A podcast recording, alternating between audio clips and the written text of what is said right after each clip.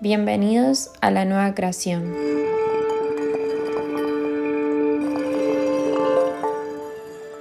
Comienza la responsabilidad por ascender, por conectar con la frecuencia del amor, con la integración, por iniciar la comprensión que la unidad no se encuentra en el exterior, sino en nuestro interior. Y eso será la unión que veremos proyectado. Iniciarán procesos que transformarán nuestra alma y conectaremos con nuestra sombra el real trabajo terrestre, cada uno sus tiempos, pero cada uno se sentirá con la necesidad de modificar y cambiar patrones, eso los cuales llamamos códigos genéticos. Un fractal es una dualidad y parte de una división. Si continuamos observando desde aquí, la integración no se verá y continuaremos con las distorsiones espirituales que solo nos llevarán a insistir con la desunión.